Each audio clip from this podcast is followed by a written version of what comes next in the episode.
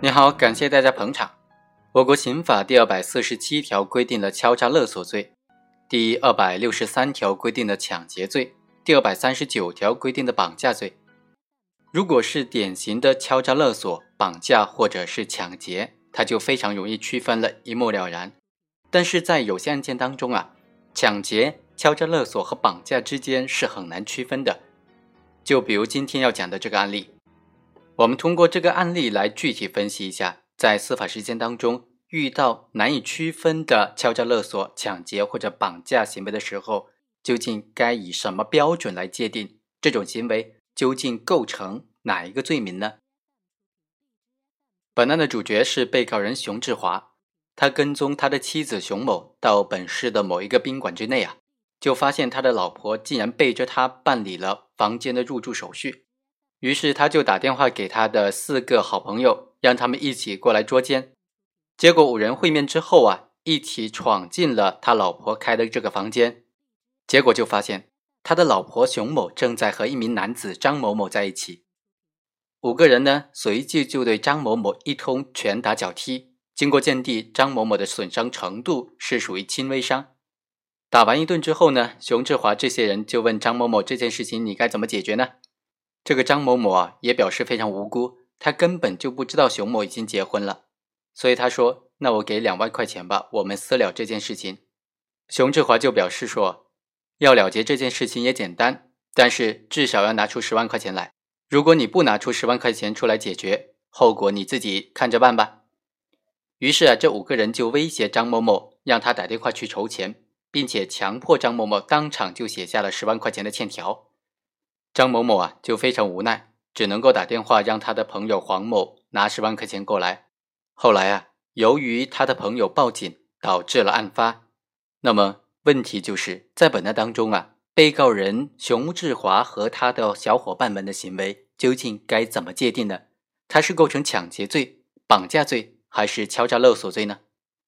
对本案被告人熊志华的行为啊，公安机关当时是以涉嫌敲诈勒索罪来移送审查起诉的。公诉机关是以绑架罪来提起公诉的，但是判决却以抢劫罪来定罪量刑。最后二审又改判为敲诈勒索罪。本案定性之所以难，就难在怎么样准确的区分敲诈勒索、绑架和抢劫。我们认为，首先，敲诈勒索罪和以胁迫为手段的抢劫罪的区别就在于，这两者所采用的威胁的方式、内容等等方面具有不同的特征。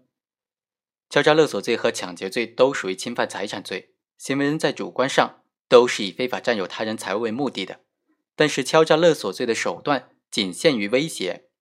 而抢劫罪的手段除了威胁之外，还可以是暴力或者是麻醉等等，使被害人不知反抗、不能反抗的方法。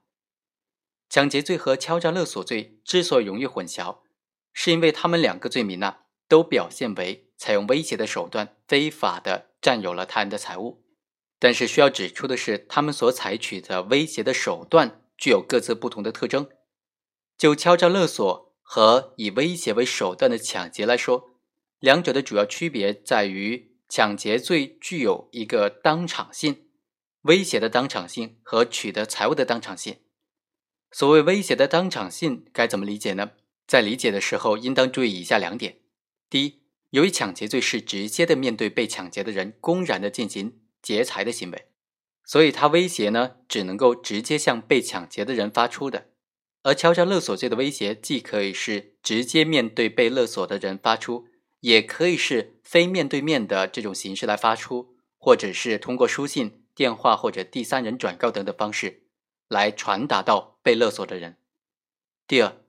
由于抢劫罪是以当场取得被害人的财物为目标。所以，排除被害人可能的反抗，他就需要威胁的内容具有当场付诸实施的可能性存在。因此，抢劫罪的威胁只能够是以直接侵犯被害人人身的暴力威胁为内容，比如杀害、伤害等等，威逼被害人当场的交出财物，否则就要当场的使用暴力。一旦被害人反抗，抢劫者就会当场的施暴。威胁的内容具有实施的即时性。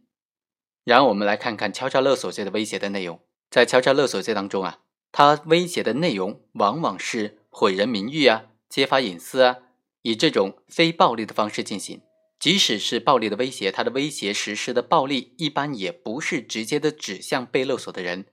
而是指向被勒索的人的亲友，从而达到对被勒索的人进行要挟的目的。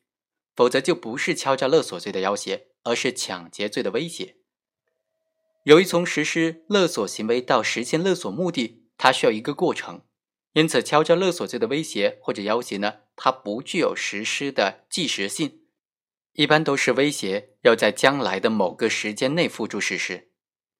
第三，由于抢劫的威胁具有实施的急迫性，它的效果就是使被害人当场受到精神强制，完全的丧失反抗的意志，除了当场交付财物之外，没有任何考虑和选择的时间余地。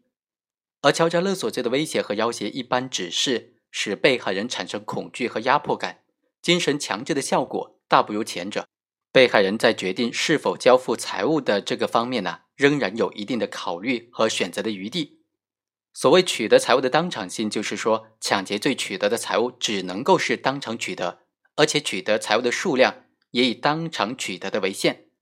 而敲诈勒索罪的财物取得一般都是事后取得，勒索行为和财物取得之间具有一定的时间间隔，而且勒索人总是事先确定要勒索的财物量。就本案来说，被告人熊志华跟踪他的妻子进入宾馆之后，目睹了他的妻子和被害人张某某在一起，对张某实施了暴力殴打。正是因为熊志华的这一暴力行为，使得本案在定性上容易和抢劫罪相互混淆。我们认为呢，对于熊志华的这一暴力行为，应当做客观的、合乎实际的分析，应当将此理解为是熊志华基于一时的激愤的这种单纯的伤害行为。而并非出于抢劫故意所实施的暴力，绝不能够贸然的将这个暴力和后面的敲诈勒索钱财的行为联系在一起。此后，当张某某为了脱身，主动的提出愿意以两万块钱来了结此事的时候，熊志华才产生了借机勒索他的财物的故意。在这里啊，一方面主动的破财消灾，一方面借机勒索，都是事出有因的。熊志华取得张某某的钱财，既非当场取得，所采取的手段也并非暴力威胁，而是实实在在的借机要挟。总之呢，本案当中，熊志华虽然有暴力行为在先，但是他获取钱财的手段并不是使用暴力或者暴力相威胁，而是抓住了被害人的短处进行敲诈，所获得的钱财也并非当场取得，因此不符合抢劫罪的这个犯罪构成要件。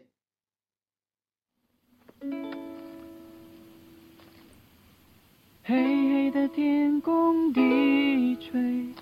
亮亮的繁星相随。虫儿飞，虫儿飞，你在思天上的星星流。以上就是本期的全部内容，我们下期再会。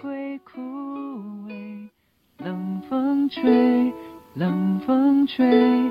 只要有你陪。